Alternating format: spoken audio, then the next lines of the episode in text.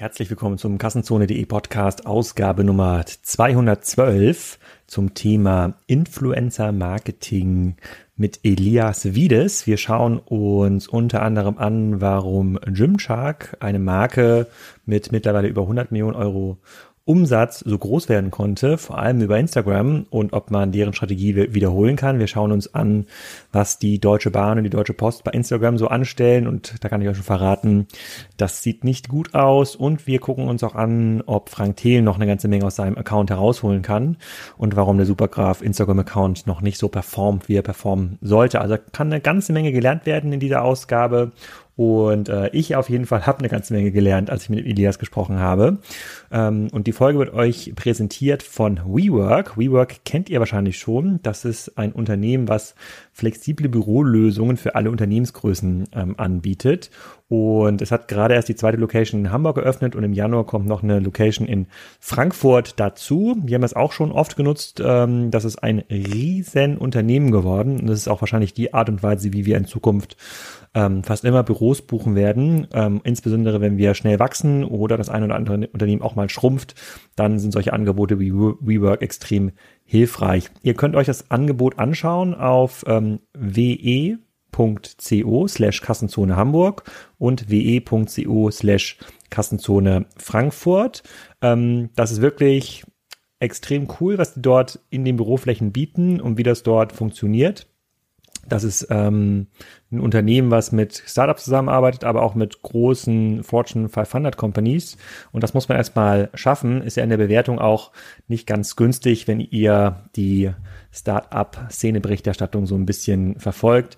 Mittlerweile hat das äh, Netzwerk, haben die ein Netzwerk von über 320.000 äh, Mitgliedern an über 300 Standorten. Ich glaube, allein in New York haben die fast 50 Standorte. Also schaut's euch mal an, aber Vorher hört euch mal an, was der Elias zum Thema Influencer Marketing zu erzählen hat. Elias, willkommen zur zweiten Ausgabe Instagram Spezial bei Kassenzone.de. Du hast einen sehr viel gehörten Podcast als Gast aufgenommen vor einigen Wochen. Ähm, da haben wir darüber gesprochen, ähm, äh, wie man als Instagram-Marke erfolgreich sein kann und woher das eigentlich alles ähm, rührt. Ähm, das haben vielleicht nicht alle Hörer hören können. Sag deshalb nochmal ganz kurz, wer du bist und was du machst. Ja, vielen Dank, dass ich nochmal hier sein darf, Alex. Äh, mein Name ist Elias Wiedes. Äh, ich bin der Gründer von Moonbase, hieß bis vor kurzem noch Moonidea, wenn dieser Podcast live geht. Und ähm, ja, ich habe äh, Brands über Social äh, auf einen achtstelligen Umsatz aufgebaut und dann haben wir entschieden, auch eine Agentur auszugründen und das mache ich heute. Das ist Moonbase.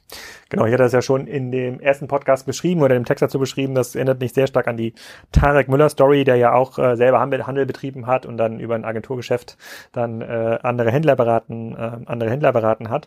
Ähm, wir haben relativ viele Rückfragen bekommen zur ersten Ausgabe des Podcasts und haben gedacht, okay, das äh, versuchen wir mal ein bisschen zu strukturieren, diese ganzen Fragen und schauen uns mal einfach mal an, was gibt's für Erfolgs- und Misserfolgsfaktoren äh, dieser ganzen Social-Welt. Wir haben jetzt Instagram ist ja erstmal nur ein Kanal, auf den wir uns jetzt gerade so ein bisschen fokussieren, aber ich glaube, über diesen Kanal kann man gerade besonders viel lernen, weil da halt viel passiert. Andere Kanäle ähm, lernen selber davon. Also viele Dinge, die bei Instagram passieren, äh, werden jetzt auch bei Facebook eingeführt, werden jetzt auch bei LinkedIn eingeführt. Ich glaube, aber LinkedIn ist, äh, Instagram ist immer noch ein sehr, sehr schöner, ein sehr, sehr schöner Brutkasten für Ideen und neue Konzepte. Ähm, dafür schauen wir uns heute mal drei verschiedene Dinge an. Einmal ähm, schauen wir uns erfolgreiche Instagram-Brands an. Also was hat sie erfolgreich gemacht? Warum sind sie erfolgreich? Was machen die heute? Was steckt eigentlich dahinter? Dann schauen wir uns mal an, im Bereich Corporate Accounts, also große Unternehmensaccounts. Ähm, was machen die eigentlich und was machen die oft falsch, wie man bei den meisten Accounts sieht und äh, welche Accounts gibt es dort, die viele Sachen richtig machen. Und nicht ganz zuletzt schauen wir uns nochmal ähm, das Thema B2B-Influencer an, äh, allen voran Gary Vaynerchuk und natürlich auch den wichtigsten deutschen B2B-Influencer. Nein, das ist nicht der Supergraf, ist der Frank Thelen, äh, der bei äh, der bei Instagram auch eine ganze Menge rockt. Und das versuchen wir mal zu durchleuchten. So, fangen wir mal an mit der ersten Marke. Du hast im Vorfeld schon mal ähm, geschaut, äh, wo kann man da was zu erzählen. Und wenn ich mich richtig erinnere, ist Marke Nummer eins, die wir uns jetzt einmal genauer anschauen, Gymshark. Mhm, ähm, ja. Für die Hörer, die noch ganz, ganz, ganz, ganz viel zu Gymshark wissen wollen, ähm, die können sich mal, ich glaube, es gab mal in dem OMR ja. äh, ich weiß kein Podcast, ich glaube, es war ein Artikel, ne? Richtig, genau. Zu Gymshark, da stand ein bisschen Background-Information, aber ähm, äh, du bist da ja auch ganz nah dran gewesen. Vielleicht kannst du uns erstmal nee, was zu Gymshark erzählen. Genau, ja. Ja, also ich glaube, Gymshark ist einer von den spannendsten Brands gerade aktuell. Auch deswegen 2017 waren die UK's fastest growing Brand. CEO ist relativ jung, 26 der Ben. Und ähm, die machen jetzt dieses Jahr ungefähr 100 Millionen Umsatz. Ähm, das heißt, das ist schon solide. Die Firma gibt seit ungefähr sechs Jahren und ähm, hat angefangen am Anfang mit äh, YouTube, äh, also komplett über YouTube eigentlich am Anfang aufgebaut. Äh, damals gab es auch das Wort Influencer noch nicht. Das waren diese Zeiten noch. Und ähm, äh, so seit ungefähr drei, vier Jahren äh, fokussiert man sich dort stärker auf Instagram, also speziell so in den letzten zwei bis drei Jahren ist der Fokus sehr stark äh, auf Instagram äh, rübergeswitcht, aber Gymshark ist halt sozusagen eigentlich, sage ich mal, einer der besten Cases grundsätzlich, wie eine Company funktioniert, die eine Social First DNA hat, weil dort natürlich alles, was da gemacht wird, auch sicher, weil das Gründerteam relativ jung ist und so, ähm, äh, immer aus einer Social First Denke äh, gemacht wird und deswegen glaube ich, dass das eigentlich ein ganz cooler Case ist. Vielleicht für diejenigen, die äh, nicht so oft ins Fitnesscenter gehen, was verkaufen die? Wenn ich hier auf den Instagram-Account gucke, ähm, offensichtlich schöne Menschen oder die Bekleidung dieser äh, Alter Vielleicht. Schwede, was sind das denn für Bilder? Naja, gucken wir gleich nochmal. Aber dir gefällt's auch. Ich sehe auch, gefällt Elias. Äh, was, was, was, was, äh, was verkaufen die? Ähm, Gymshark äh, verkaufte bis, bis April nur ähm, Fitnesskleidung, also das heißt Kleidung wirklich fürs Gym, aber seit April äh, gibt's auch äh, Lifestyle-Kleidung. Das heißt also, äh, du kannst Gymshark 24-7 tragen, auch wenn du nicht äh, ins Fitnessstudio gehst. Ja, ich versuche das mal hier in die Kamera zu halten, hier so ein, äh, äh, so ein Bild, damit man da so ein Gefühl davon bekommt, aber sie stellt, glaube ich, nicht scharf. Vielleicht blenden wir einfach mal das Bild dann äh, äh, später, äh, später, ähm, ähm, später ein. Genau, was macht sie erfolgreich oder was machen sie gut? Vielleicht fangen wir damit an. Mhm. Ähm, also Gymshark macht sehr viele Sachen gut, ähm, aber jetzt, wenn wir uns äh, Instagram anschauen, ähm, ich glaube, Gymshark ist eine der Brands, ähm, die wirklich äh, auch schon intrinsisch versteht, äh, wie die Balance zwischen Paid und Organic sein muss. Wir wissen, dass der organische Reach auf äh, Instagram runtergeht und wenn wir uns jetzt hier die letzten Posts mal von ähm, Was heißt Gym das? Was heißt das? Organischer Reach? Ähm, organischer Reach ist der Reach, den du hast, wenn du einfach ähm, ohne Budget hinter einen, hinter ein Piece of Content zu stecken, einfach das postest oder irgendwo ver veröffentlichst. Das wäre der organische Reach, die Leute, die du erreichst, ohne äh, Geld dafür zu bezahlen. Kann man das vergleichen mit der Entwicklung, die Facebook durchgemacht hat? Dass man Facebook war ja auch mal organisch. Ich hatte 10.000 mhm. Follower in einer Gruppe, in einer Kassenzone-Gruppe. Wenn ich es gepostet habe, haben es 10.000 Leute erreicht. Mhm. Heute erreicht es, glaube ich, 100. Mhm. Und ich muss mir über Werbung Zugang zu meiner eigenen Gruppe kaufen, aber kann darüber natürlich auch deutlich mehr Leute erreichen. Kann man das so vergleichen bei Instagram? konzeptionell auf jeden Fall. Es ist nicht so schlimm, aber das kann natürlich sein, dass sich das, und das ist auch nicht unwahrscheinlich, dass sich das Step by Step immer mehr in diese in diese äh, auf dieses Level entwickeln wird. Aktuell ist es noch nicht so schlimm, aber es ist auf jeden Fall schon auf einem Level, wo auch Social First Brands die ganze Zeit äh, Geld investieren müssen, um, um ihre bereits äh, äh erarbeiteten Follower zu erreichen. Das ist mhm. definitiv so und äh, ist auch ein Trend, der äh, stark zunimmt.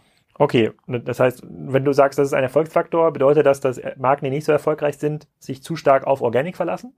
Ähm, nicht, nee, da gibt's hunderttausend Gründe, warum das nicht funktioniert. Ähm, es funktioniert nämlich auch nicht, wenn du nur Paid machst. Das ist genau gleich schlimm. Ähm, das heißt, ähm, der, der Key ist also die Balance zu ver verstehen zwischen Organic und zwischen Paid. Wenn wir uns jetzt nämlich hier die letzten Gymshark-Posts anschauen, dann haben die hier immer, und das ist natürlich sehr krass eigentlich, weil die Page hat hier 2,6 Millionen Follower aktuell, mhm. wächst jetzt auch gerade ganz gut mhm. und äh, macht äh, in so durchschnittlich jetzt gerade um die, was sehen wir hier, 130.000, 100.000, ähm, 83.000 Likes, also sagen wir mal immer um die 100.000 Likes pro Bild. Ähm, das ist also eine sehr hohe äh, Engagement Rate, das gibt's äh, relativ selten, speziell bei Brands. So, das sind Stats, die aber wir hier zwei, sehen. Aber wenn ich jetzt gucke, also 100.000 Likes bei 2,6 Millionen Follower, dann bin ich ja bei unter 5% Engagement. Ist das mhm. gut? Das ist auf Instagram sehr, sehr gut. Also ähm, auf, für eine Brand. Wir müssen immer unterscheiden, zwischen Influencer und Brand. Für eine Marke gibt's vielleicht äh, global, weiß nicht, 15 andere Marken, 20 andere Marken, die das machen. Ähm, alle anderen Marken können auf dem Level nicht, also nicht regelmäßig mitspielen, nur in Ausnahmefällen, wenn sie gerade eine Kampagne haben, die komplett overperformt. Sowas äh, ist extrem selten tatsächlich. Also ähm, da gibt's vielleicht 20 andere Brands, die das haben. Ähm, mhm. Deswegen sind wir hier eigentlich einer der besten äh, Cases. Ähm, und äh, was war jetzt deine Frage? Ja, also was der, was der Erfolgsfaktor dann ist, also zwischen Organic und Non-Organic. Mhm. Wenn, also wenn ich mal, also für diejenigen, die nicht in der Instagram-Welt leben, ne, also wie sieht der Account für mich aus, wenn ich so neutral ähm, drauf schaue? Dort sind leicht bekleidete, sehr muskulöse Menschen, Männer und Frauen, ich würde sagen fast 50-50, ähm, die dort in äh, hochwertig produzierten Bildern ihre Körper plus dann die Gymshark-Bekleidung mhm. präsentieren ist ja eigentlich nicht so schwierig. Ja, also oder? das Erste, was man sich bei den Bildern anschauen muss, äh, wenn du jetzt dir das ein bisschen tiefer anschaust, dann wird dir auffallen, dass es ungefähr so, das sind 15 Leute, die du hier siehst. 15, 25 Leute siehst du hier. Ah. Äh, sind also immer die gleichen. Du siehst, das fällt dir auf den ersten Blick nicht auf. Ähm, und das ist hier nicht, weil man Kosten einsparen will, so, sondern äh, das ist ja deswegen, weil äh, Gymshark ist einer der Cases, die wirklich Influencer-Marketing noch, noch auf dem Level machen, wo es wirklich funktioniert und wo man es auch als progressiv bezeichnen könnte, weil ähm, Gymshark mit diesen Leuten, mit denen sie hier arbeiten, ähm, diese Leute, das sind alle, wenn du die mal anklickst, kannst du auch mal draufklicken mhm. bei irgendeinem, ähm, die haben immer, das sind sehr relevante Leute, das sind sozusagen so ein bisschen Koryphäen aus der Szene, die kennt man noch aus YouTube-Zeiten und äh, die sind mittlerweile, der, der Brand dieser Leute, ähm, die sind eins zu eins Gymshark, also wenn du diese Person siehst, dann ist das für dich ein Gymshark-Athlet und nicht jetzt explizit David Lade oder so. Also jeder weiß, dass das ist wie so eine kleine Family sozusagen, die die aufgebaut haben, von Reichweite, starke äh, Influencern, die extrem, extrem authentisch sind, dadurch, dass sie schon jahrelang mit Gymshark arbeiten. Okay, ich gucke jetzt mal auf so eine, auf so eine Influencerin, da Megan Grubb, ja, YouTuber, Gymshark, mhm. äh, 1,1 Millionen Abonnenten. Das jetzt so aus einem, aus einem Bild. Ich nehme jetzt mal einen anderen, der Ryan Terry, Second Place, Mr. Olympia, 1,2 Millionen Abonnenten. Also sagen wir mal, ein bis zwei Millionen Abonnenten haben diese Influencer, mit denen Gymshark da arbeitet, auch im Schnitt. Das, das, die bringen dann ihre ganz eigene Reichweite damit. Wobei wichtig ist, ähm, da geht es nicht mehr um Follower, also fast nicht, also progressive Marken schauen nicht mehr Follower, das ist ein Vanity-Stat, sondern die schauen immer nur, wenn's, wenn du jetzt mal den ersten Blick, so der erste Blick, den du eigentlich machst, ist zu schauen, wie viele Likes oder wie viel Engagement machen die, weil das ist erstmal so die erste KPI statt Follower zu schauen, ähm, wie viele Leute interessiert das wirklich, dass die machen, weil du kannst heute auf Instagram eine Million Follower haben und 0,000 whatever Prozent Engagement und das ist dann, das heißt, dass es interessiert das heißt, eigentlich der Account ist einfach tot. Genau, kann man so sagen, ja. Account ist tot. Was heißt, Vanity Stats heißt, das sind Statistiken, die das erstmal den Account überhaupt glaubwürdig wirken lassen? Also ja, man würde, ja ja könnte man auch als Awareness Stats bezeichnen, Vanity Stats könnte man auch als, als Awareness Stats bezeichnen. Ähm, und das sind einfach Zahlen, äh, die jetzt nicht Conversion, nicht wirklich Conversion orientiert sind direkt, sondern oder transaktionsrelevant komplett direkt, sondern äh, das sind Stats, ähm, auf die man optimieren kann, aber wo du nicht garantiert einen, äh, einen valuable Business Result draus kriegst. Also zum Beispiel, du kannst also Follower ist halt so ein Stat. Da kann irgendwas stehen, da kann auch, du kannst auf 8 Millionen Follower äh, optimieren und, und dann erreichst, erreichst aber nur 18 und äh, das ist dann sozusagen ein Vanity Stat, weil es bringt nichts. Okay, also die posten hier jeden Tag, ist das jeden Tag? Ich guck mal, was das überhaupt ist. Vor 21 Stunden, vor zwei Tagen, also ja. jeden Tag so ein hochwertiges Bild. Genau, also das ist von ihren 20 Top-Leuten. Ja. Machen die auch Stories? Absolut. Ähm, Gymshark ist dafür, also im Endeffekt, was diese Brands so wie Gymshark sehr gut machen, ist, die denken sich selber ein bisschen neu ähm, operativ und zwar nicht explizit nur als ähm, Brand und wie man das kennt, sondern ein bisschen sozusagen, als wäre, man denkt intern, als wäre man Publisher, ähm, so ein Social First Publisher. Das heißt also, ähm, dieser Output an Content über alle Platt, über alle Social Plattformen ist sehr hoch. Bei Gymshark sogar ein Ticken weniger als bei anderen Brands. Bei Gymshark extrem auf, auf diese Wert liegt auf Qualität. Ähm, aber trotzdem auch bei Gymshark ist eben diese, diese Publisher-Denke da, was halt sehr, sehr sinnvoll ist auf, auf, auf, auf, auf Social, weil natürlich rechnen musst, du musst ja auf allen Plattformen sein, weil diese, die Plattformdynamiken zwischen den Plattformen, aber auch die Plattformen selber ändern sich extrem, extrem schnell. Wir sagen, in all, so ungefähr in sechs Monatsrhythmen wird jedes Learning, das man hatte, nicht komplett entwertet, aber sehr, sehr weitgehend entwertet, weil nach sechs Monaten ist es entweder ähm, äh, nicht mehr relevant, weil es sich geändert hat, oder es ist nicht mehr relevant, weil es zu dem Zeitpunkt Common Sense ist und jeder das macht und dann hat es keinen Hebel mehr. Das heißt also, diese, diese Halbwertszeit ist irgendwie sechs Monate und ähm, dementsprechend musst du, ist der einzige, das Einzige, was du tun kannst, ist auf allen Plattformen zu sein, dass du immer da sein kannst, wo es halt jetzt gerade relevant ist, weil eben auch die Plattformdynamiken sich ändern und auch der Nutzerfluss sozusagen, oder die, die, die Quelle, wo diese Nutzer jetzt gerade sind, zum Beispiel wenn deine Zielgruppe 40-Jährige, 40-Jährige plus sind, ganz simpel gesagt, dann 40-Jährige plus sind vielleicht jetzt gerade auf Facebook, wenn du, wenn das, wenn wir von der Dachregion reden, äh, aber wenn du jetzt, ähm, vielleicht ist das in, in, in, was weiß ich, 15 Monaten anders und deswegen musst du halt auf allen Plattformen äh, die ganze Zeit bereit sein zu, zu publishen und Gymshark macht das, das ganz gut, weil die sind auch auf allen Plattformen, also das heißt, und dementsprechend entsteht natürlich, wenn, wenn du, wenn du so, wenn auf so vielen Plattformen bist und du musst für jede Plattform eigenen Content machen, theoretisch, und das solltest du, ähm, weil sonst funktioniert die Plattform nicht. Du kannst nicht sagen, ich mache ein Piece of Content und das haue ich jetzt überall, das haue ich als Produktbild und als Instagram-Bild und als Facebook-Bild äh, und whatever irgendwo raus, funktioniert nicht, sondern du musst für jede Plattform nativ was erarbeiten und das heißt, du musst dich eigentlich verhalten wie ein Publisher, damit du dieses Level an Output überhaupt haben kannst. Okay, aber sagen wir mal, bleiben wir mal erstmal bei dem, bei dem ersten mhm. Learning, dass sich alle sechs Monate was ändert. Wenn ich jetzt mhm. hier sechs Monate zurückscrollen würde in ja. den Gymshark-Account, was ja. ist denn da anders. Ja. Ähm, A, da geht es jetzt nicht mehr nur Frauen? um geht's nicht nur, mehr Frauen? Ja, wir ja. müssen uns das ein bisschen anders anschauen. Hier, du schaust dir jetzt gerade nur den Instagram-Feed an. Wir müssen erstmal analysieren, was sind denn überhaupt die Plattformen, wo Content rausgehauen wird. Bei Instagram sind es ja schon mal zwei, Instagram-Feed und Instagram Stories. Instagram Stories, grundsätzlich gibt es auch dieses Zitat von Mark Zuckerberg, Stories als Format wird komplett overtaken. Also das heißt, ähm, Instagram Stories ist auch schon jetzt auch in Conversion viel, viel relevanter als Instagram Feed. Also der Feed wird verliert immer mehr an Wert. Es gibt sogar von Instagram schon so Tests, ähm, wo sie, wo der Instagram Feed weg ist. Also das heißt, du hast weiter in Instagram, aber es gibt, du, es ist total schwer zum Feed zu kommen. Also der ist auf den ersten Blick, wenn du auf ein Profil, auf ein Profil gehst, nicht mehr sichtbar. Das gibt schon von Instagram so Tests. Und das heißt also, der Feed, den du jetzt gerade durchscrollst, ist die erste Frage, ob das jetzt überhaupt so entscheidend ist. Ähm, weil was, was ich jetzt vorhin gesagt habe, ist, äh, diese, in sechs Monaten ändert sich die ganze Social First Umgebung. Also das heißt, nicht der Feed auch, da ist aber nur ein, das sind irgendwie fünf oder zehn Prozent von dieser ganzen Veränderung. So. Also ich habe jetzt mal, ich habe jetzt, okay, fair, fair enough. Ich bleibe jetzt mal trotzdem beim Feed. So, ja, ja. habe ich jetzt mal runtergescrollt bis 2015. Ja. Da sehe ich fast nur Frauen. Da mhm. ist jetzt zum Beispiel die Robin Galant, heißt ja. die. Und da hat jetzt so ein Bild äh, 2000 Likes so im Schnitt von vor von vor drei Jahren. Mhm war der Kanal vor drei Jahren noch nicht so wichtig, haben den ja mehr bei YouTube gemacht. Müsste man ja. auch bei YouTube zurückgucken, wie die da performt haben. Ja. Ich gucke mal kurz, wann die, wenn das richtig angestiegen ist. Mhm. Januar 2016 immer noch ziemlich klein, so 2.000, 3.000. Dann ja. wird es ein bisschen größer. Ich gucke mal gerade, wann diese großen Sprünge gekommen sind. Ja. Genau, das waren auch, das waren langsam die Zeiten, wo Instagram dann äh, auch bei Gymshark richtig relevant wurde. Gymshark wurde ja am Anfang komplett über YouTube aufgebaut. Also ähm, und das war übrigens auch, wir reden da jetzt von der Zeit auch, als Gymshark richtig, ähm, also dieses extreme Wachstum mitgemacht. Aber die waren am Anfang, die waren jetzt die ersten drei Jahre, wo es die gab, äh, war Gymshark schon bei den guten Playern, aber die waren jetzt nicht auf den 100 Millionen Umsatz. Also so diese, diese, diese, diese, diese Riesenschritte mit Umsatz sind in den letzten zwei Jahren eigentlich gekommen.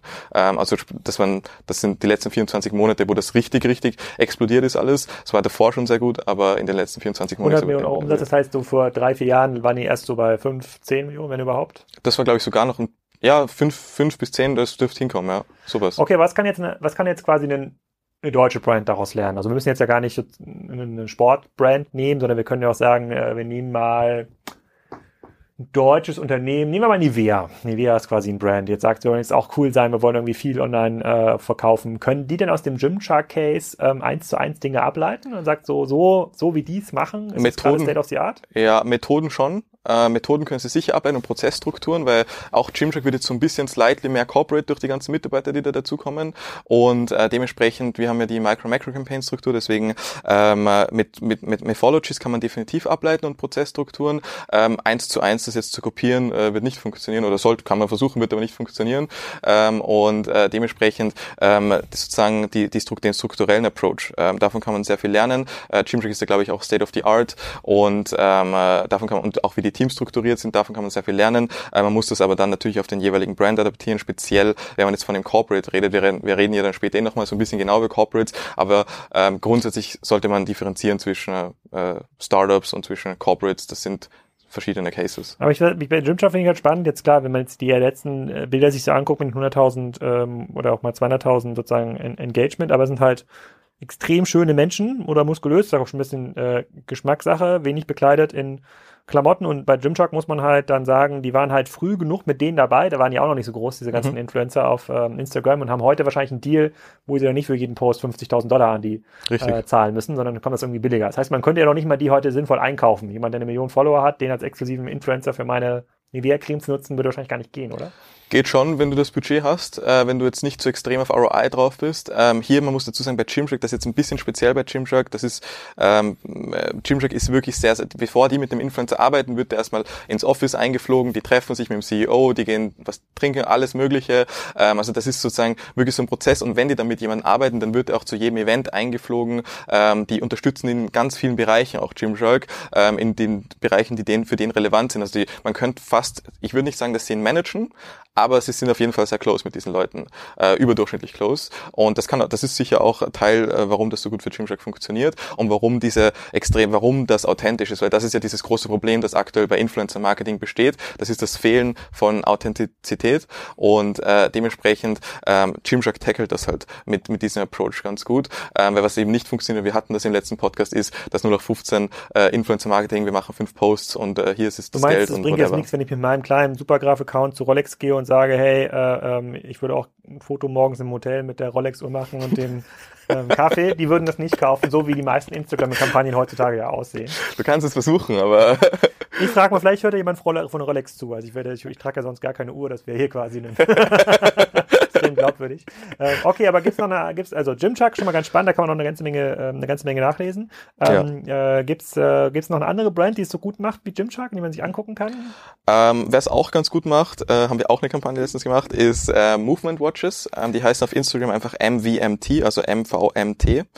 M V. V M T Movement. Genau, ja, hast du das? Hm, sehe ich. Ähm, bei Movement ähm, ist es Eine interessant. Million Abonnenten, 3200 Beiträge. Mhm.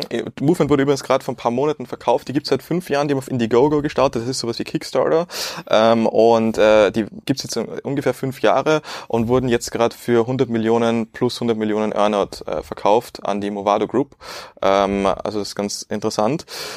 Ähm, Movement ist deswegen interessant. Ich, was, was Movement, ähm, wo, wo Movement State of the Art ist, ist nicht der Feed, sondern ist ähm, ihr, ähm, ihr Paid Approach.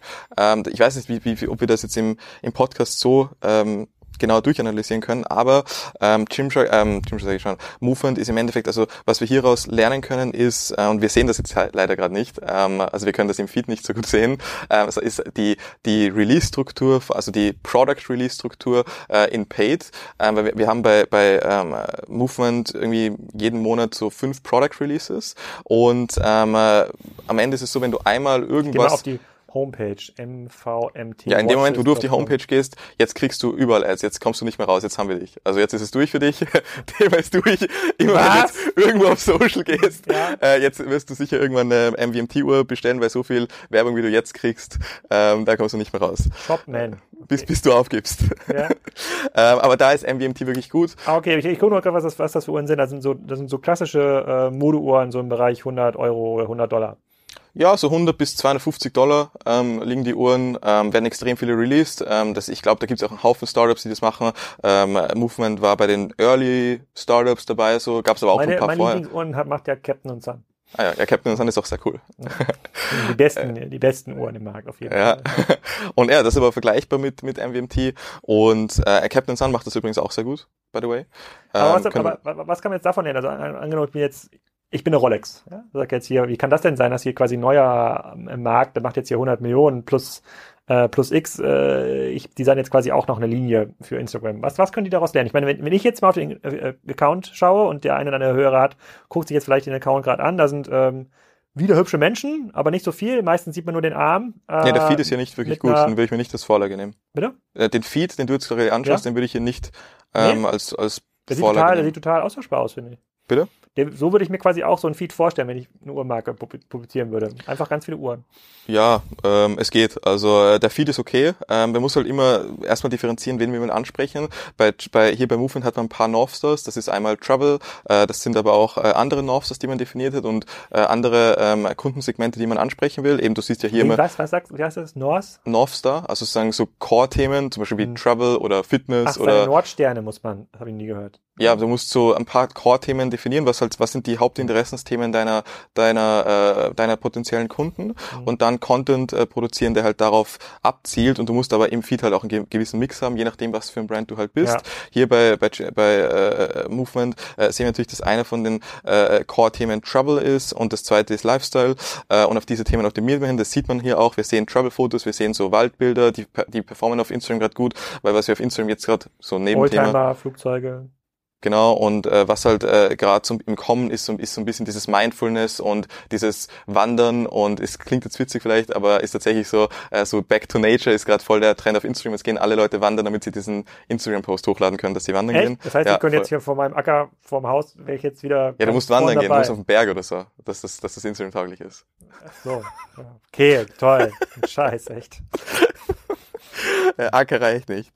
Ähm, und und ähm, ja, äh, und das sehen wir hier natürlich ganz gut. Also man hat halt eine, eine klare Strategie, ein klares Framework im Hintergrund, ähm, aber dieses, das ist auch agil. Das heißt, weil das ein Riesenfehler ist und das werden wir jetzt bei den Corporates im Anschluss sehen, ähm, viele Brands versuchen, wenn sie Instagram machen, äh, irgendwie zu sagen, okay, wir planen jetzt mal die nächsten fünf Monate vor, wir produzieren diesen ganzen Content für fünf Monate in einem Monat, shooten wir alles durch und haben dann unseren Publishing-Plan und hauen das raus. Das funktioniert nicht, sondern bei Movement ist es, und das ist der, der Punkt bei Movement oder einer der Punkte, ähm, hier ist alles, dieser Content, der ist extrem agil. Das heißt, ähm, das wird in der Micro-Campaign-Struktur gemacht. Das heißt, jeden Monat, von Monat zu Monat kommt immer 14 Tage lang eine Kampagne. Ähm, also ein Tag hat 30 Tage ungefähr, 14 Tage davon ist immer eine Kampagne, die mit die 14 Tage vor dem Monat definiert wurde. So ist jetzt lange Geschichte, aber ganz roughly gesagt, so funktioniert das. Und ähm, und das heißt, dieser Feed geht immer halt Hand in Hand mit den Trends, die jetzt gerade relevant sind. Und es ist nicht etwas, das vor vier Monaten gerade irgendwann mal irgendwo cool war. Ähm, und das ist halt eins aber der Core-Themen. In meinem gerade gelernten neuen Skill, sozusagen Accounts zu bewerten, sehe ich jetzt zum Beispiel bei einer Million äh, Follower haben die nur ähm, 5000 ja, 5000 im Schnitt so. Ja, äh, das siehst du, wie gut Gymshark ist. Ähm, mal, nee, nee, warum? Ist viel kleiner. Die haben, sind wir keine 100.000, bei 100 bis 200.000, 2 Millionen, viel, die sind ja viel kleiner. Die sind ja äh, 10.000 1 Prozent, die sind ja nur bei 0,5 Prozent Engagement Rate. Ja, das, deswegen, ich habe gerade gesagt, deswegen siehst du, wie gut Gymshark ist so. im Vergleich hierzu. Ähm, aber hier, deswegen habe ich gesagt, Feed ist hier nicht der Punkt beim Movement, sondern die Page-Strategie ist äh, beim Movement der Punkt. Ähm, und äh, das, also das ist da vielmehr die Sache. Ähm, und äh, ja. Wie geht die? Ähm, ja, das habe ich ja vorhin äh, angeschnitten. Ähm, Im Endeffekt, äh, Movement, äh, wenn du einmal hier mit irgendwas engaged hast, dann ist die Tendenz sehr hoch, dass du ähm, Ads kriegen wirst. Ach, aber und, Retargeting quasi. Ja, genau, aber es ist, ähm, ja doch, kann man eigentlich so sagen. Es ist äh, eine sehr, sehr sophistizierte äh, Retargeting-Struktur. Ich gleich mal, ich, ich lade mal hier jetzt äh, KN-Online, meine äh, meine favorisierte Webseite. Aber eine Social First Retargeting-Struktur. Rate doch mal, welcher Retargeting-Banner nach ganz vorne kommt. Äh, Movement. Spriker. ja, Movement, da könnt ihr noch einiges lernen. Ja. Und ähm, ja, das heißt also, äh, auch bei Movement äh, gibt es natürlich diese ganzen Prozessstrukturen im Hintergrund, die äh, das ermöglichen, dass so ein Brand in so kurzer Zeit für, die, für den Preis verkauft wird. Ich glaube auch, es ist witzig, dass du es vorhin gesagt hast, äh, mit, mit, mit Rolex, warum sollten, äh, wie, wie das machen würden. Ich nehme an, die Movado Group hat sie auch genau deswegen gekauft, weil die das auch lernen wollen und äh, deswegen haben sie Was sie gekauft. Die Movado Group? Ähm, die machen, die haben so Uhrenbrands, ich weiß jetzt gar nicht welche, ich kenne Movado Group nicht so genau, musst du vielleicht kurz googeln.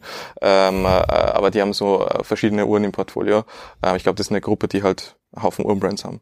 Aber das, aber gut, da können, aber könnten so wir generell, Brands, aber, aber, aber könnten, könnten wir generell davon, äh, generell davon ähm, ähm, ableiten, dass man, wenn man so einen B2C-Produkt verkauft, dass man sehr effizient äh, Retargeting-Cluster aufbauen kann in Instagram?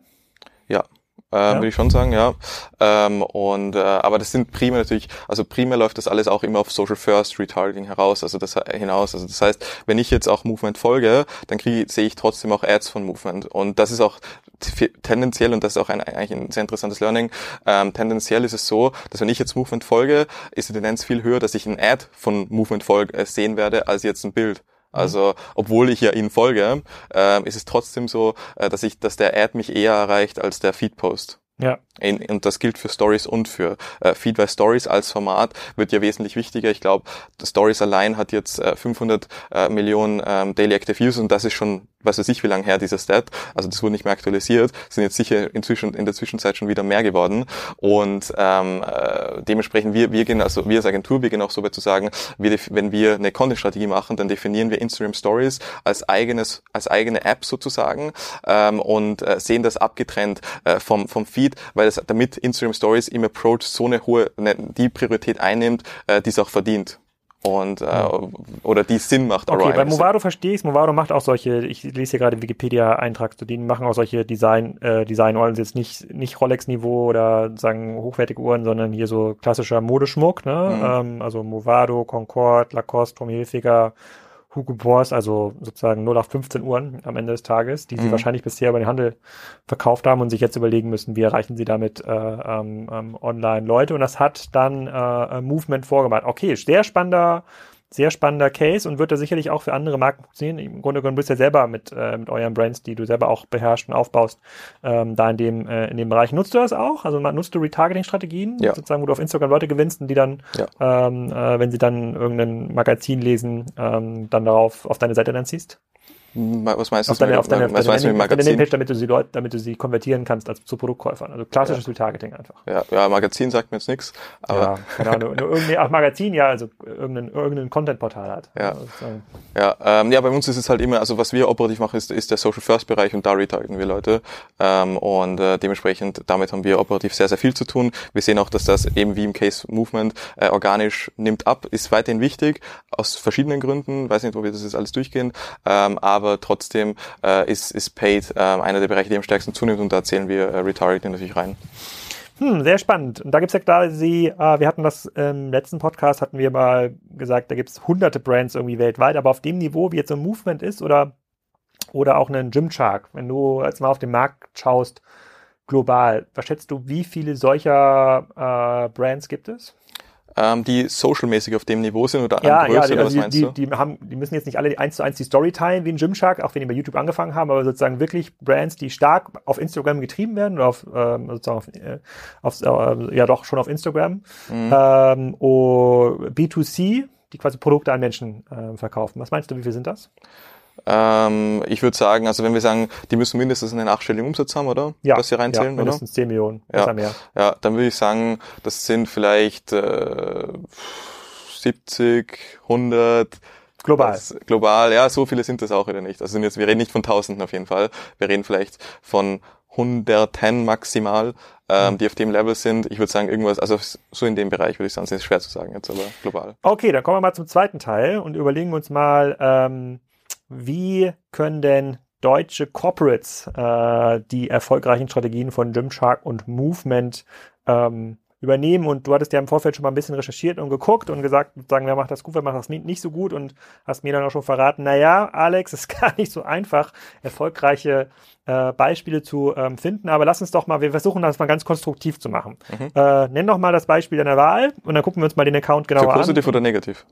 Erstmal fangen wir mit den ähm, nicht so guten an, würde ich nicht sagen. So, okay, ja, das habe ich jetzt falsch gesagt. Ja, ähm, äh, ja also ich glaube, ein, wo, wo es zum Beispiel viel Verbesserungspotenzial gibt, ähm, das gilt übrigens für die meisten Corporates und das ist auch schwierig, ist absolut nachvollziehbar, dass es für einen Corporate ähm, äh, schwer ist, da eine progressive Strategie zu fahren und, und politisch intern durchzukriegen und das ganze Framework dafür hinzukriegen etc. Ist ja auch sonnenklar, warum das so ist. Deswegen ähm, macht, kann ich das total verstehen. Kann ich, kann ich, kann ich einen, kann ich einen ja. Corporate einwerfen? Mir ist gerade eins eingefallen. Ich habe da nicht drüber aber das kam mir wurde gerade eine Werbung angezeigt. Und zwar, ich bin ja großer Fan von äh, Mercedes.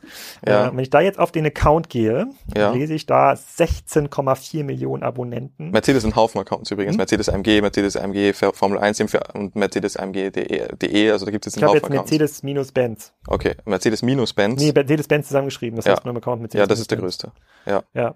Ja. Und äh, da gucken wir mal drauf gucken, da sehen wir so 100 100.000 sind so im Schnitt ähm, ja. die Engagement. Also nee, ähm, die haben quasi zehnmal so viele Fans wie Gymshark, aber quasi das gleiche Engagement. Das heißt, Gymshark schafft es zehnmal so gut, die gleiche Fanbase zu hebeln. Kann man Mercedes, das, das kann man vielleicht so sagen. Äh, Mercedes gehört aber definitiv auch zu den besten ähm, Corporates, die Social machen. Also grundsätzlich Automarken sind, also Automarken, Auto, Corporate Autos, die sind ähm, auf, auf Social definitiv, gehören die noch zu den besseren Playern, weil die da auch schon länger dabei sind, ähm, grundsätzlich mit visuellen Medien und ähm, äh, ja, da auch ganz anders investieren als die meisten deutschen Corporates. Also das muss man ganz klar sagen.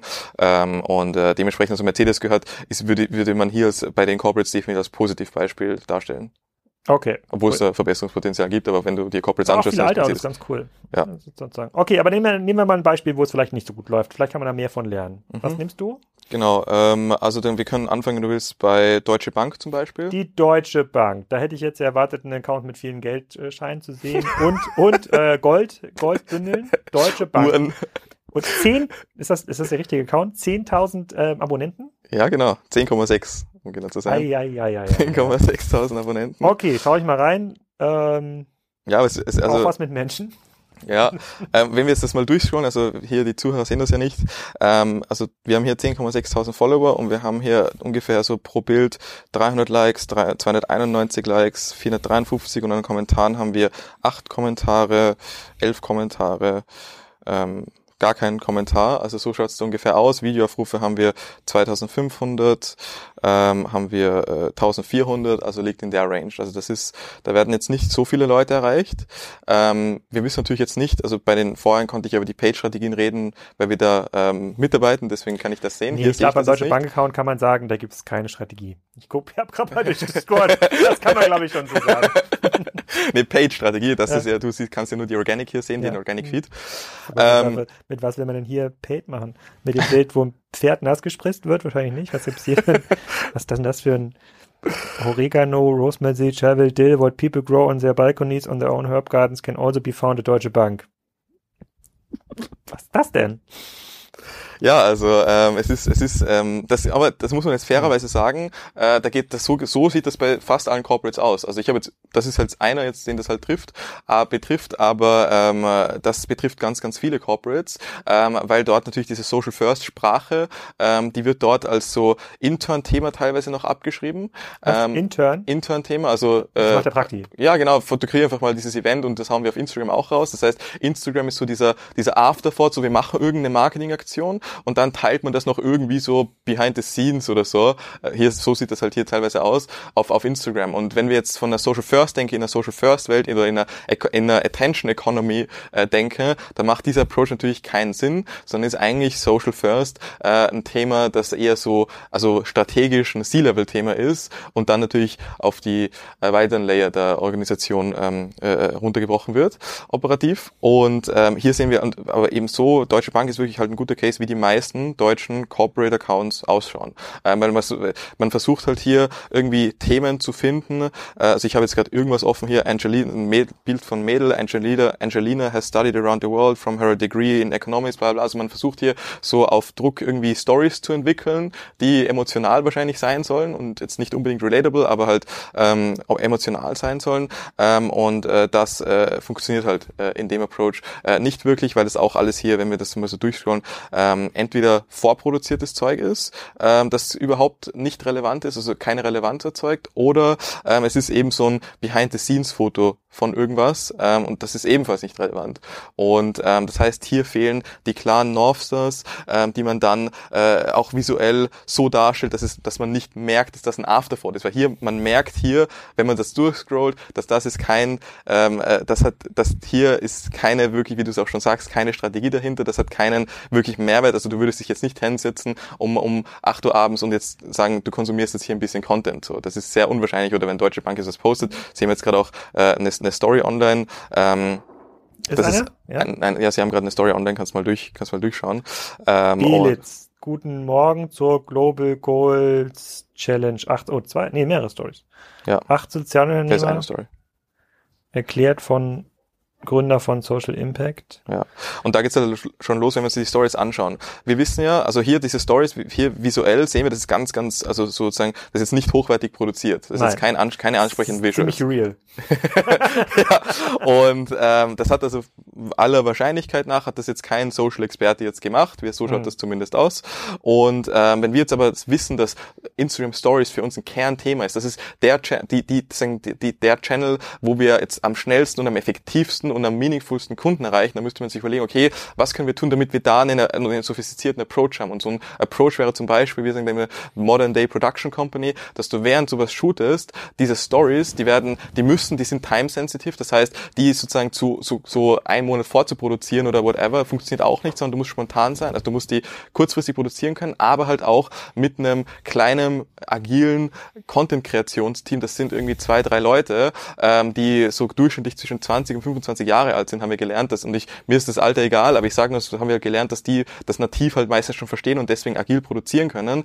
Und während dann sowas äh, passiert, muss, sitzt dann wirklich, ist einer DOP, das heißt, der filmt, einer ist, dann ist noch ein Fotograf parallel da und der dritte, der, der schneidet, während gefilmt wird. Das heißt, der, der Videograf gibt den Laufen des D-Karten, während das Event passiert und äh, dann wird der, der, und der andere schneidet dann und lädt hoch. So, und dann passiert alles gleichzeitig, wie so ein kleiner Content Publisher und so und dieses Team, Ja, das wird dann jetzt halt kriegt von der Prakti muss wahrscheinlich mit seinem eigenen Handy den Instagram-Account. ja so so läuft das. Also so würde ich mal definitiv sagen, so schaut das hier definitiv aus. Oh man, Ja. was wäre denn, gut, die Frage ist ja, ah, was, was ist überhaupt eine sinnvolle Strategie für die Deutsche Bank, erstmal äh, sozusagen positiv dazustehen, vielleicht ein bisschen äh, Employer Branding, idealerweise findet man auch irgendwann mal Kunden, die Leute werden ja auch älter bei Instagram, aber hättest du jetzt, ohne jetzt deine Banking, angenommen du wärst jetzt der Social CEO der Deutschen Bank, ja, äh, hättest du so ähm, aus dem Bauch heraus äh, Nordsterne, wo du sagen würdest, komm, da, lass, lass mal lieber das machen, lass mir den Geldbündel mag möglicherweise übers Ziel hinausschießen.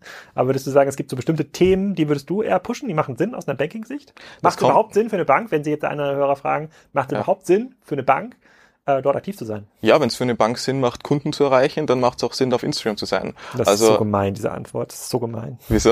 Ja, das, das geht ja für jedes Unternehmen. Ja, aber es ist ja auch so, oder? Wir sind in einer Attention Economy und ähm, wenn die Kunden erreichen will, dann muss sie halt auch irgendwo sein, wo sie Kunden erreicht. Und wenn wir sagen, dass sich der Ko- Medienkonsum, wir sehen das ja in allen Statistiken, dass der Medienkonsum und auch Werbung mehr auf Social immer mehr konsumiert wird als in anderen Medien, dann muss man sich auch überlegen, wie kann man dort eine effiziente Strategie äh, haben. Ist Für mich relativ klar. Also deswegen ja.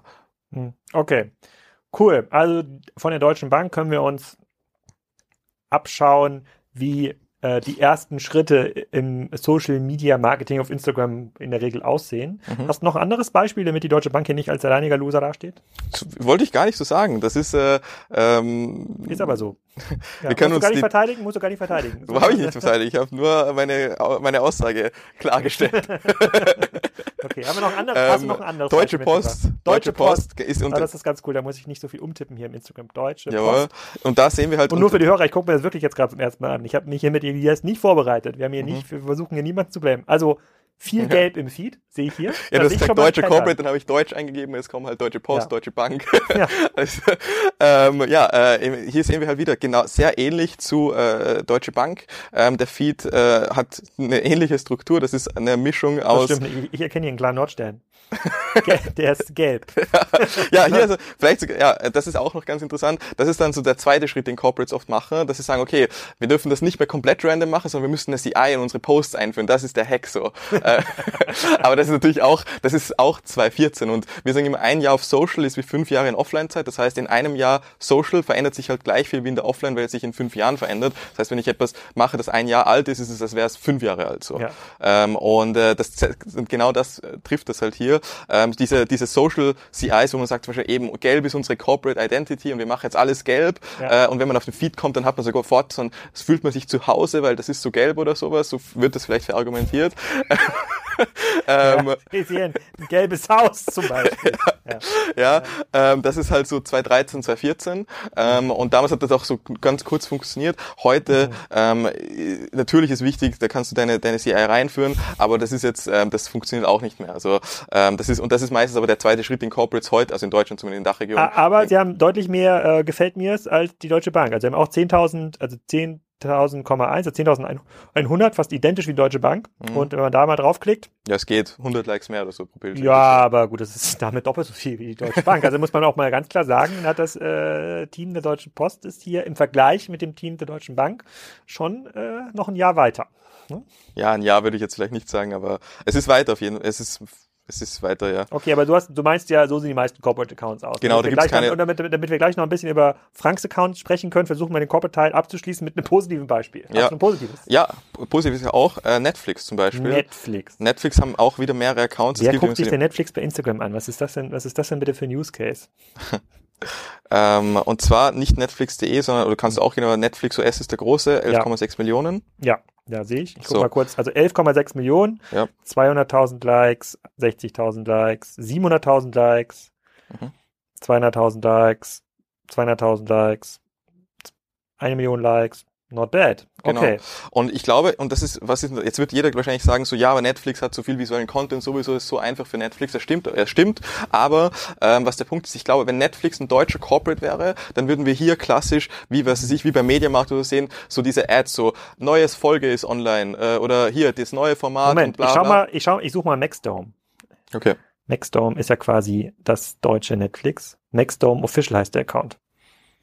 Klar, kann ich mir gar nicht vorstellen. 2700, 2700 Abonnenten und komplett nordsternfrei. Kann man, Ja. kann man schon so sagen. Das, nee, das kann nicht der richtige Account sein, oder? Doch, tatsächlich. Scheiße. Also Gott, unfassbar. Hätte, so hätte es ja. der Podcast gar nicht verlaufen sollen. Ja. Aber. Ja, hast recht, ja. Hast recht. Ähm, aber äh, und hier, das ist bei, was sehen wir bei Netflix? Also ein deutscher Corporate hätte wahrscheinlich ähm, eben, der würde, das, der würde, das würde aussehen wie eine Reihe an Ads und alles ist super, äh, unfassbar on Brand und äh, whatever.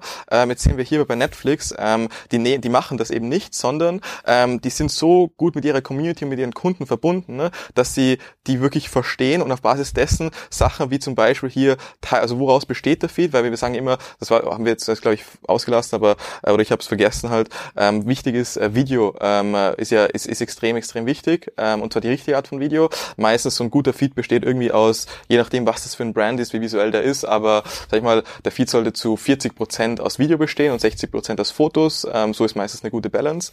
Und bei, hier bei Netflix sehen wir, ähm, dass die halt ganz viele Formate sich überlegen, also die haben so einen Format-driven Approach, so kannst du das nämlich dann intern für ein Team auch darstellbar machen, ähm, äh, wo sie halt einen Mix haben aus Memes, die sie posten ähm, und diese Memes, die haben halt immer zu tun mit den Serien, die jetzt gerade halt kulturell relevant sind, also sind, so, man könnte sagen so quote unquote, um das zu verenglischen, so cultural, culturally on point irgendwie. Und, ähm, die, und eben, das ist hier keine reine Ad-Show mit neue Serie online, aber, halt, äh, whatever. Aber, aber ich habe jetzt noch mit ein paar andere Accounts durchgeklickt, man muss es ja schon mhm. ernst nehmen, das ist jetzt nichts, was man irgendwie nebenbei mal ganz, kopieren ganz kann. Ich habe jetzt nämlich hier auch bei der ja. Suche, äh, Skype wurde mir jetzt angezeigt, ist ja auch quasi ein großes internationales äh, äh, Brand, ja, okay, also ja. ein Microsoft-Produkt, ähm, haben 700.000 ähm, Follower, was relativ wenig ist, gemessen an irgendwie einem Produkt, so viele wie es nutzen mhm. und haben total langweilige sozusagen Posts mit irgendwelchen äh, äh, mit irgendwelchen ja. sagen Skype-Konversationen mit jeweils so 1000 Likes. Also die macht zum Beispiel, das ist quasi die, die, deutsche Post der USA. Ja, ja. So. Ja. Und die Deutsch, also der US Postal Service sieht wahrscheinlich auch nicht besser aus. Aber du sagst halt, ist jetzt nichts, was der Praktikant mal nebenbei machen kann, sondern es ist eigentlich so ein, das ist bedarf ein eigenes Produktionsteam. Strategisch C-Level ja. und dann auch und im, in der Organisation ein wichtiger Teil, wenn nicht der Teil vom C-Level. Der C-Level muss ja schon digitalisieren, der kann nicht nur Instagram machen. Nee, deswegen sage ich Social. Ich sage nicht Instagram, ich sage Social. Mhm. Ja, weil das ist eine Switching-Kommunikation. Crazy, crazy. Also ja. schwierig. Also, also das eine ist eindruckend, wie Gymshark funktioniert und wie auch so ein äh, Movement äh, funktioniert. Es gibt ein paar, äh, paar coole Accounts auch im Corporate-Bereich. Den meisten fällt es aber schwer. Wir hatten jetzt hier bei deutschen Corporates mal ähm, geschaut. Ähm, ähm, die Autobrands funktionieren vielleicht ganz gut. Vielleicht funktionieren ein paar Foodbrands auch gut. Also Warstein oder sowas haben wir jetzt nicht angeguckt. Mhm. Ähm, aber ähm, man muss, also man muss es halt extrem hoch auch hängen, man muss, äh, man muss relativ viel investieren, also ein Live-Production-Team für so ein Event oder, oder auch täglich dabei zu bleiben, ein eigener Redaktionsplan. So eine Infrastruktur haben ja Kommunikationsabteilung gar nicht. Da würde man es ja heute in Corporates aufhängen, ne? in der Kommunikationsabteilung. Ja. Du sagst aber fast, dass gar nicht Kommunikationsabteilung ist als Marketingabteilung, ist wie quasi ein richtiger Channel. Das braucht genauso ein großes Team wie die Performance-Kanäle. Muss auch ganz anders gemanagt werden. Hat halt äh, diejenigen, die halt Banner malen für äh, Performance Marketing. Analog braucht man halt Ressourcen, die äh, Videos produzieren, Content ja. produzieren, extra nur für, äh, für Social und dann wird jeder einzelne Kanal ausgesteuert. Das sagst du ja, ja. eigentlich, ne? Richtig, ja. So gut zumindest, ja.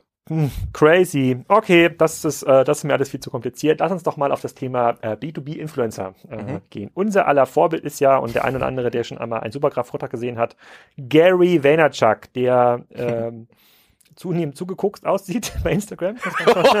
ja, ist ja so. Ist ja so. Also ich meine, ich bitte dich, guck dir mal diese Stories an, die der, äh, die der macht. Also entweder weil er nicht schläft und sagt, unter 80 Stunden pro Tag kann man nicht, kann man nicht erfolgreicher Unternehmer sein. Äh, wir gehen mal auf das Gary V Profil. Ja, sozusagen empfehle ich auch mal jedem nach dem Podcast beim Podcast hören mal raufzugehen. Also äh, 4,6 Millionen Abonnenten bei Instagram. Vor ein paar Monaten war es noch 3 Millionen. Also er scheint auf jeden Fall äh, äh, viel dazu zu lernen. Ist halt so ein ganz bekannter Unternehmer aus den, äh, aus den USA und glaube ich auch derjenige, der momentan auch die äh, im Grunde genommen auch äh, B2B Social prägt. Ja. ja von den Formaten. Sagen, ähm, ja. Was sagst du denn zu Gary? Genau. Also wichtig ist erstmal zu verstehen bei Gary, ähm, äh, wie sein ganzes Ecosystem funktioniert. Also man kann jetzt nicht den Gary-Case auf alles, was wir jetzt hier gerade gleich sagen werden, kann man nicht jetzt auf alle anderen Leute sofort eins zu eins runterbrechen. Ähm, grundsätzlich ähm, bei Gary und auch wichtig zu verstehen ist, hinter Garys Social-Strategie äh, ist ein 30-Mann-Team, die nur Personal Brand Gary machen. Also das ist auch von bei Media, seine Agentur. Ähm, da sitzen 30 Mann, die machen nur Gary V. Das ist auch Letzte wichtig Woche hast du mir erzählt 25. Das Ja. kann gar nicht sein, dass das so viel sind. Ja, es sind 25 bis 30. Und ähm, dementsprechend, das ist ganz wichtig, äh, dass man das versteht. Also alles, was man hier sieht, das ist schon sehr, äh, das sind auch keine random Sachen, sondern ist alles sehr, sehr äh, strategisch. Instagram, ist, Instagram Feed ist Einzelformate, geht auch wieder, Gary ist auf allen Plattformen äh, sehr aktiv. Und ähm, ja, das muss man äh, vorerst mal äh, verstehen.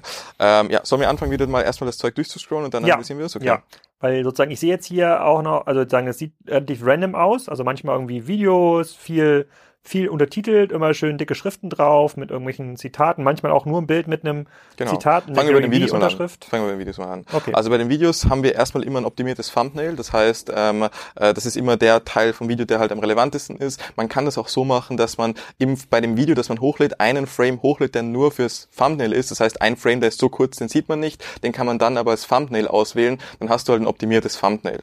Ähm, das macht er nicht immer. Das macht er, glaube ich, nur bei den Videos, wo er sich super sicher ist, dass das gut funktionieren wird. Ähm, und sonst nimmt er einfach den besten Teil äh, vom Video. Natürlich im, bei seiner Art von Content, das ist natürlich sehr, das ist eine Mischung aus Video und aber Audio ist natürlich sehr wichtig. Das ist ja nicht nur, dass dieser Content ist ja nicht visuell ultra ansprechend, sondern eher was der Inhalt, was er sagt, ist relevant. Und jetzt muss er sich überlegen, okay, wie kann ich diesen gesprochenen Inhalt so gut wie möglich visualisieren? Deswegen ist hier alles oben und unten untertitelt, so dass es halt in der, wenn du jetzt dir vorstellst, du bist im Instagram-Feed, also dein, nicht jetzt seiner, sondern dein persönlicher Feed, wo deine ganzen Freunde Ja. so sind, dann muss er ja sich einen Thumbstopper sozusagen überlegen. Also das heißt, was, was, was ist ein Thumbnail, was sind die ersten drei Sekunden oder ersten fünf Sekunden von dem Video, Ja. die so gut sind, dass du, während du bei deinen Freunden durchscrollst, dann bei ihm stehen bleibst Gary und dir das. Video konsumierst. Bitte? Gary, Gary nackt. Gary nackt. Ja, Also man muss auch sagen, einer der erfolgreichsten äh, Influencer, der nicht nackt ist. ja Das absolut. Ja. das Da hast du recht. so- Ja, so da, hast, einfach. da hast du recht.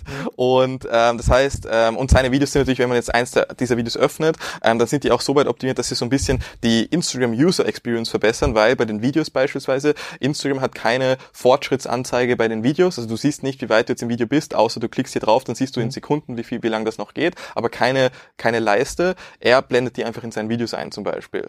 Ähm, und das sind sehr viele so Kleinigkeiten.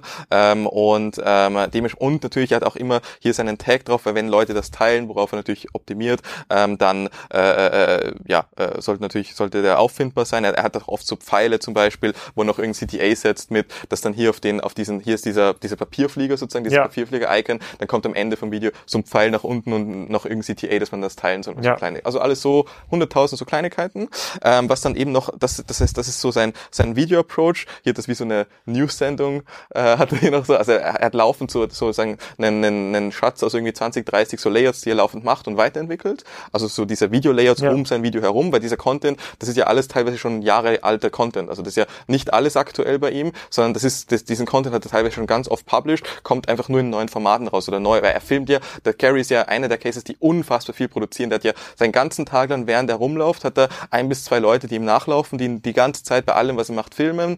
Ähm, die filmen aus, nur halt seine Corporate Meetings filmen die nicht, weil das funktioniert natürlich nicht. Aber äh, den restlichen Tag von ihm filmen die. Und wenn er dann so hoch, high auf, aus seinem aus seinem Corporate Meeting rauskommt dann und was Schlaues zu sagen hat dann und im Taxi sitzt, dann filmen die das sofort ab. Und dann wird das später, dann gibt's dieses eine Piece of Content, dieses eine Videofile und das wird dann auf alle Plattformen sozusagen zugeschnitten.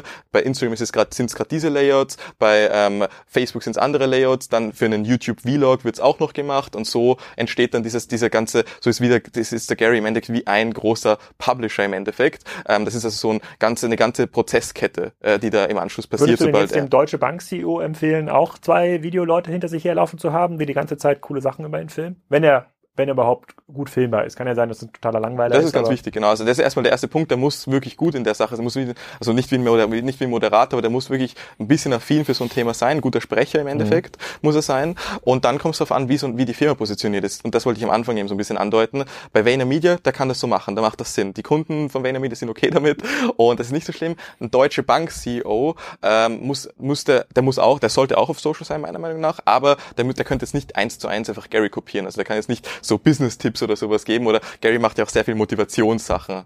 Du nennst es zugekokst, aber Gary macht jetzt nicht hands-on practical whatever, sondern Alter, der ich macht ja ich nehme hier, ich, du kannst einfach mal, ich ziehe jetzt mal Videos, ein paar Videos runter, wenn man die hier jetzt live reinschneidet, also ich, das, das, das, das, Hm, ja, ja, also es ist zugekokst, auf jeden Fall. Vielleicht nicht, ich, bin- ich bin mir nicht ganz sicher, wie das äh, haftungsrechtlich, Ich äh, weiß es es nicht. wirkt, es wirkt, äh, es wirkt übermotiviert, ja? Wir mal. Und ähm, ja, äh, Also, aber du, sag, du, sagst, du sagst, 25 Leute arbeiten für Gary Vollzeit? ich glaube, das sind mittlerweile 30. Also so etwas. Es sind, ich kann es nicht genau sagen, wie viele heute dafür arbeiten. 20 oder 30 spielt keine Rolle, aber Ja. sagen 20, 30 Leute, die Vollzeit nichts anderes machen, Ja. als äh, diesen Content zu nehmen, Ja. umzuwandeln, zu vertaggen und zu promoten. Genau. Und darüber zieht er natürlich auch viel Aufmerksamkeit für Vayner Media, Ja. also eine Agentur bekommt Leads. Ja, genau. Ähm, so, weil er Sohn, weil er, weil er mittlerweile schon wie ein Star ist. Also das heißt, der, man kann nicht sagen, durch dieses Video hat er 38 Leads generiert, sondern durch seine ganze Presence auf Social. Er ist sozusagen der Guru für das Thema, weil er selber so erreichbar ist. Und er, smart, er macht das dann noch smart weiter, weil man muss das auch noch unterscheiden. Hier reden wir von jemand mit 4,6 Millionen Followern auf, auf Instagram. Das ist also schon sehr, sehr krass. Und auf dem Level, jemand, der 4 Millionen Follower hat, der muss andere Sachen machen als jemand, der 200.000 hat. Bei Gary ist es deswegen jetzt auch schon so weit, dass der ähm, sich zum Beispiel, was der gerade culturally äh, sich sozusagen leverage, ist, ähm, der lädt je, fast jeden Tag, alle paar Tage so Rapper ein zu sich. Tatsächlich, also in der, in, in, wir reden hier jetzt vom amerikanischen Markt. In, Amerika, in Amerika ist das Rap-Thema auch riesig, also kann man sich gar nicht vorstellen. Und was der, und, und das jetzt, und er sagt ja immer, äh, dass er gern ein Rapper wäre. und ja, klingt witzig. Ähm, und äh, was der jetzt also macht, ist, der macht Meetings mit diesen Rappern, der lädt die ganze, die einen nach den anderen, egal wer, lädt der die ganze Zeit ins Office ein und ähm, jeden Tag, da hat er glaube ich wirklich das weiß sein Personal Brand Team, dass er mindestens einmal am Tag einen Rapper buchen will oder sowas äh, in, in, zu einem Meeting und jedes Mal, wenn dann ein Rapper da ist, dann macht er mit dem eben Stories und äh, Fotos und wird dann und kriegt dann die Exposure von dem Rapper auch, weil eben im Optimalfall ist es so, es wird sicher nicht 100% der Fälle betreffen, aber der Plan ist, dass dann eben äh, der Rapper das auch postet oder Leute eben reichweitenstarken Leute das posten, dieses Meeting, dass sie gerade mit Gary Vee da sind und jetzt gerade die ultimative Business Strategy machen und whatever. Und ähm, äh, und das leverage halt der Gary systematisch, also nicht nur, das macht das nicht nur einmal oder sowas, sondern der macht das jeden Tag, das ist ein Teil von seiner von seiner Social Growth Strategie, dass er halt einen ein Meeting am Tag macht, was nur dafür da ist, um sein um, um von irgendwem Exposure zu kriegen. Und auf diesen, das heißt, sein, sein Instagram setzt sich also aus verschiedenen Layern zusammen. Ähm, wir sind dann nämlich auch. Äh, Was also, meinst du, wie viel, wie viel Zeit verbringt Gary am Tag für Social? Also die er nicht jetzt in einem Business-Meeting verbringt, sondern die er wirklich dann Videos dreht, vielleicht Captions selber schreibt, irgendwas beantwortet, Dinge liest. Was glaubst du, wie viele Stunden am Tag muss er das machen? Ähm, der beantwortet selber, also so Captions und so Microtests macht wahrscheinlich nicht so viel. Captions, also Captions an sich das Einzige, was der noch moderiert sozusagen, aber so DMs beantworten sagt er, dass er selber macht, aber das ist fast nicht möglich. Ähm, also so viel wie der beantwortet, ist ja, das ist ja crazy. Ähm, und ähm, dementsprechend weiß ich nicht, aber äh, ich glaube, Videoproduktion ver verwendet er gar nicht so viel Zeit, weil die Videos, die wir hier auch sehen, die sind ja immer, die, der hat ja hier kein Studio oder sowas, sondern alle Videos, die wir hier sehen, wenn du das durchscrollst, die sind ja immer in irgendwelchen, bei Vorträgen, aus Vorträgen kommen diese Vi äh, Videos, aus Meetings kommen diese Videos, aus Taxis kommen diese Videos. Das heißt also, wir sehen hier aber nicht, dass er extra Zeit allocated hätte, nur für dieses Video zeigt, ich gehe jetzt ins Studio und ja, mach das. das. nicht, aber ja, ich merke es ja selber, wir, wir sprechen heute mal nicht explizit Supergraph-Account, haben wir letztes Ja. Mal so ein bisschen gemacht. Ja. Ähm, aber man, man, man braucht ja quasi die Zeit im Taxi oder die Zeit auch in der Konferenz, um mal selbst zu reflektieren oder über Dinge nachzudenken. Und das wirkt halt immer ein bisschen Ja. so, als hätte er das aufgeschnittene Taxi im Büro stehen und setzt sich da rein. Das ist schon, schon krass, aber auch die, ich bin die Posts sind ja nicht schlecht. Also die Formate finde ich ganz cool. Ne? Ich habe jetzt mal random einem rausgepickt. I wish I sent more emails in the 90s. Ja. I see a lot of you not posting enough on Instagram. I see a lot of you not engaging with your audience in the comment sections. I see a lot of you not using YouTube or Twitter or Snapchat or LinkedIn or Medium to expand your audiences in the late 90s, bla bla bla bla bla. Uh, um, I should have worked harder, bla bla bla bla bla. Also er ist ja schon, er hat ja schon ziemlich krasse Ansichten. Ja? Sozusagen, Ja. du musst 100 Stunden die Woche arbeiten und dann kannst du auch Millionär werden und musst noch härter sein als die anderen. Er, muss auch, er versucht das jetzt immer zu revidieren. Er sagt, dass er das macht, aber er sagt, dass jeder halt sein eigenes Ding machen muss, weil er dafür so viel Kritik kriegt für das 100-Stunden-Ding. ähm, das war, Ja, das, das sagt ist er gar eine- nicht mehr so. eine Tolle, ein toller, also Gary, also für jeden, für jeden, der jetzt äh, sagen will, wie funktioniert B2B-Influence äh, sozusagen auf dem Platinum-Level, ja, Mhm. das ist wirklich ein Platinum-Sword-Leader, nicht wie der ein oder andere. Ja, das ist ein. Star mittlerweile, ist ein Influencer. Ja, ja, so. Also, weißt du, äh, ich meine, das ist äh, nicht mehr so. Ja, er ist, quasi, er ist, Ist der Star der nischig. B2B-Szene, ja. Das Ja. kostet halt 200.000 Dollar für einen Vortrag, wenn man den halt einfliegen lassen will. Also, das wäre ja quasi die Antwort des äh, Deutsche Bank-CEOs. Der würde halt sagen, okay, laden wir den nochmal ein. Ja. Zu einem Event. Kostet Ja. halt eine Viertelmillion für Gary und wahrscheinlich noch einen Auftrag für, für Vayner Media. Ja. Von der Deutschen Bank. Ähm, aber vielleicht äh, sehen wir demnächst dort auch einen besseren Nordstern bei der Deutschen Bank. Okay, aber ähm, wer äh, von Gary lernen heißt siegen lernen bei Social Media. Ähm, was kann denn der Deutschland führende Influencer im B2B-Marketing Frank Thelen von Mhm. Gary lernen. Okay, machen wir seine Page auf, oder? Ja, wir machen mal seine mal Page auf. So. Vielleicht ganz kurz, ich war gestern mit Frank dem Podcast, habe das schon mal angekündigt, dass wir dort, ähm, dass wir dort äh, ähm, ganz genau mal auf seine Social Media Aktivitäten, insbesondere Instagram, schauen, weil er natürlich durch die Reichweite, die er mit äh, der Höhle des Löwen gesammelt hat, eine ganz besondere ähm, Exposure hat im deutschen Markt und auch sehr, sehr viele Gründer erreicht. Und da ist natürlich jetzt die Frage, macht er das eigentlich gut oder könnte er das so ein bisschen könnte das noch besser machen. Mhm. Und er hat jetzt, ich habe hab das ja gerade aufgemacht, vor ein paar Wochen waren es noch 30.000 Abonnenten, jetzt sind schon 60.000 Abonnenten. Ähm, ich klicke mal auf so ein paar Bilder. Äh, 2.000 Likes, äh, 1.100 Likes, 1.100 Likes, ähm, 4.000 Likes. Ein paar Zitatebilder sind noch dabei. Äh, ein paar Dinge, wo er extra in die Kamera spricht, irgendwo davor steht. Er, er nutzt ja auch Facebook-Videos. Also ich, ich, ich folge ihm auf verschiedenen Kanälen. Also er ist ja nicht nur bei Instagram aktiv. Sozusagen, what's your take mhm. on Frank? Genau. Okay, also ich scroll mir das jetzt hier auch gerade so durch.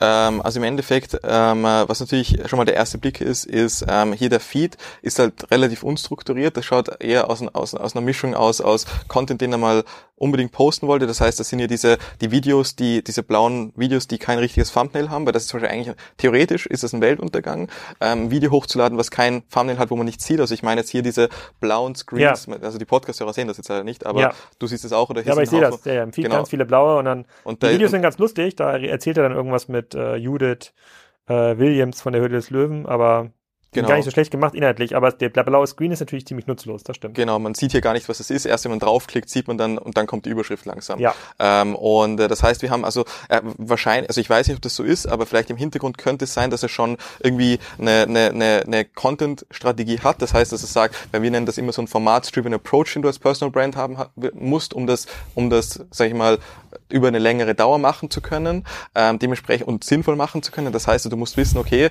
pro, pro Tag oder pro Woche habe ich mindestens fünf Posts und zwei dieser Posts sind äh, das Format, wie heißt das hier bei ihm, wer hat mehr Food Investment? Also das heißt, das sind seine Learning-Formate, seine Educational-Formate wahrscheinlich. Wer schaut mehr aufs Handy, heißt hier ein wieder und dann das andere ist, wer kann besser Skateboard fahren und was haben wir noch? Wessen Garderobe ist ordentlich? Also hier, das Video geht immer los mit so einer Frage, das sind diese blauen Screens hier. Geht immer los mit einer Frage und dann kommt irgendwie ein Video dazu. Und ähm, das heißt, man muss das mal durchstrukturieren, ähm, wie viele dieser Sachen hat man. Das heißt, diese verschiedenen Assets, einmal dieses Educational Format und welche Formate hast du noch, weil du musst halt da die richtige Balance finden zwischen Educational, weil das betrifft natürlich viele Business, B2B-Brands, aber halt auch das Persönliche, weil es funktioniert nicht, wenn du einfach nur laufend sozusagen deinen, deinen Educational oder deinen Personal. Glaubst du denn, sozusagen, du kennst ja jetzt Frank Thelens äh, Online-Präsenz auch so ein bisschen, seine Investments mit Freigeist, hat er denn quasi aus deiner Sicht genug Basis-Content, Vorträge, coole Events, die man so mitfilmen könnte und denen dann auch auf, ja, nicht, vielleicht nicht Gary Vee-Level, der funktioniert ja international, aber auf so eine halbe Million, eine Million Follower zu bringen, was ja dann auch wieder cool wäre für Franks Investmenttätigkeiten, für seine Influencership auf diese Food-Startups, die er irgendwie macht. Also glaubst ja. du das genug? Also glaubst du, es würde sich für jemand wie Frank lohnen, so einen Drei-Mann-Social-Team zu haben, jemand, der mit der Kamera hinter ihm herfährt und das genauso durchzustrukturieren wie bei Gary, nur etwas kleineres Level? Ähm, ja, kommt drauf an, was Franks genaue Ambitionen sind. Ich kenne jetzt ehrlicherweise nämlich seinen Content gar nicht. Ich habe noch nie die Sendung oder sowas gesehen. Das ist ein bisschen blöd gerade, ähm, um das genau zu sagen. Ja, ich, eben, das habe ich jetzt. Aber das kennst du doch schon, die Höhle des Löwen, oder? Ich weiß, was das da, ist, aber ich habe Wo die fünf Leute im Sessel sitzen und sich irgendwelche weiß, banalen ja. B2C-Startups angucken. Genau, aber ich habe es eben bis dato noch nicht gesehen. Muss ich mal machen. Auf jeden Fall, ähm, die Geschichte ist, deswegen kann ich das noch ein bisschen äh, schwer bewerten, aber ähm, die Sache ist, ähm, also ich kann es jetzt nur aus einer Social-Perspektive be beurteilen, wie jetzt mhm. hier dieser Instagram-Account sich darstellt. Und aus der, aus der Darstellung ist natürlich auch der Content viel zu ähm, minderwertig, speziell wenn man sagt, also die, die wahrscheinlich der Haupttraffic, den er ja macht, sind ja TV-Zuschauer, die ja. dann ihn auf Instagram suchen nehme ich jetzt mal an. Ja. Und äh, wenn die jetzt auf, und hier die organische Page, deswegen ist sie auch wichtig, ist ja im Endeffekt einfach wie, wie, wie eine Landingpage de facto. Ja. Also das heißt, äh, und dementsprechend muss die halt darauf auch optimiert sein. Wenn ich jetzt heute auf die Page komme, muss ich hier was sehen, was mich zum Followen bringt. Und jetzt, wenn das hier schon, so, wenn das hier schlechtere Qualität, visuell schlechter, eine Qualität, die visuelle Qualität schlechter ist als die jetzt von Gary oder von irgendeinem anderen Influencer, muss gar nicht ein B2B-Influencer sein, ist die Chance halt sehr gering, dass ich dann sage, ich will jetzt Franks Content konsumieren. Also das ja. heißt, deswegen muss er mal sein visuellen Content hier ähm, auf einfach auf ein höheres Level bringen. Ähm, und vielleicht noch mal zurück zu der Frage, die du vorhin gestellt hast. Da gibt es noch einen coolen anderen Influencer, der mir jetzt gerade eingefallen ist, den wir uns anschauen könnten. Ne? Ryan Surhand heißt das, heißt der. Ähm, der ist äh, ein Immobilienmakler aus New York ähm, und der äh, hat das jetzt, der hat da die, der, die, der, der Full äh, Range jetzt rausgebracht mit Personal Personal Brand mäßig. Aber, aber lass, lass den mal vielleicht für die nächste Folge aufheben. Wir sind schon ziemlich am Ende. Lass mal ganz kurz ah. bei, bei Frank bleiben. Also lass, bleiben wir mal die Theorie. Die Leute sehen ihn im Fernsehen, also die meisten werden ihn irgendwo auf, in, in, in TV-Formaten sehen oder vielleicht mhm. beim in einem Zeitungsinterview, sagen, googeln ihn dann, also suchen ihn dann auf, äh, auf Instagram und sehen dann einen relativ unstrukturierten Account. Hier und da gibt es mal so einen Kalenderspruch wie fokussiere dich auf dein Ziel, schau nicht nach links und rechts, sondern voraus. Ja, ist ja gar nicht, also ist ja ist halt sehr banal, ja. ist jetzt auch nicht falsch. Oder manchmal geht also es im Leben darum, mich, ich, alles zu riskieren äh, für einen Traum, den niemand sehen kann, außer du selbst. Das könnte jetzt ja bei jedem B2B-Influencer draufstehen. Ja, ähm, das ist richtig. Ähm, man muss auch sagen, das Quote-Thema ist schon ziemlich durch. Also auch bei Gary sehen wir das sehr wenig Quote-Bilder sehen wir mhm. sehr wenig und es wird auch weniger. Ähm, das haben wir auch bei deinem Account zum Beispiel gesehen, dass das Quote-Thema ähm, einfach durch ist. Das ist sozusagen nur der Notfallplan, wenn man gerade, wenn man Content raushauen muss und man hat gar nichts mehr und der B2B-Influencer hat gerade keine Zeit, was Oder zu wenn es wirklich starke Quotes sind und ich meine, die gibt's ja bei Supergraph eigentlich ja. nur schon, ja. Hier gibt ja. zum Beispiel der Frank der sich, manchmal gibt es keine zweite Chance, kein nächstes Mal, kein ja. irgendwann. Und manchmal ist es jetzt oder nie. Genau, was ich jetzt nämlich sagen wollte, bei dir ist es nämlich noch ein Unterschied. Bei dir, du hast eine sehr, deine Zielgruppe ist sehr, sehr spitz. Ähm, die von Frank, wenn er jetzt sagen, wenn er eine halbe Million Dachleute aufbauen will, dann, dann gehört ihm ja der ganze Markt. So 500.000 ist wahrscheinlich in der Dachregion von Leuten, die sich in irgendeiner Weise halbwegs für Business relevant, die also auch Höhle der Löwen schauen, sozusagen, äh, und auf Instagram aktiv sind, das sind vielleicht 500.000 oder was auch immer. Ja. Das wird jetzt nicht, das würden nicht 30 Millionen sein.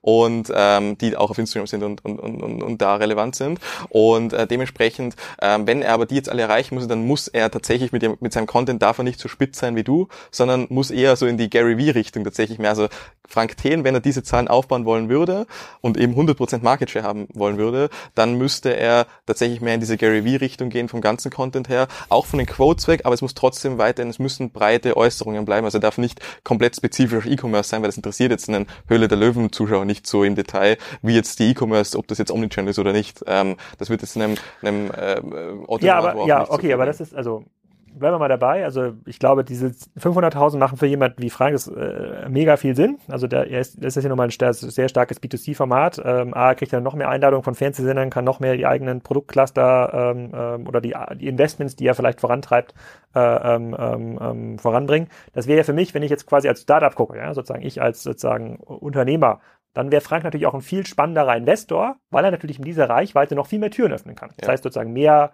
Zuschauer bei Instagram ist erstmal extrem cooles Ziel. Also ich frage ich frag mich halt nur rein von dem Investment und auch von dem Zeit, äh, sozusagen von der Zeitopportunität. Ne? Also macht es Sinn, da wirklich jeden Tag nochmal eine Stunde, und das ist auch jemand, der hat einen vollen Kalender, macht es da Sinn, jemand nochmal jeden Tag nochmal eine Stunde in dieses Social-Thema zu verbringen? Macht es Sinn, diese Formate? Und da kann man sich von Gary ja, glaube ich, viele Frames abschauen. Er ja. muss ja nicht alles man muss, ja, man muss auch sagen, Gary hätte auch bessere Sachen zu tun als das. Also der macht jetzt auch allein mit der, der macht ja ganz viele Sachen, aber allein mit allein wenn er Media macht auch 200 Millionen Honorarumsatz. Also der hätte auch gute Sachen zu tun, äh, statt jetzt ein Instagram-Dings zu machen.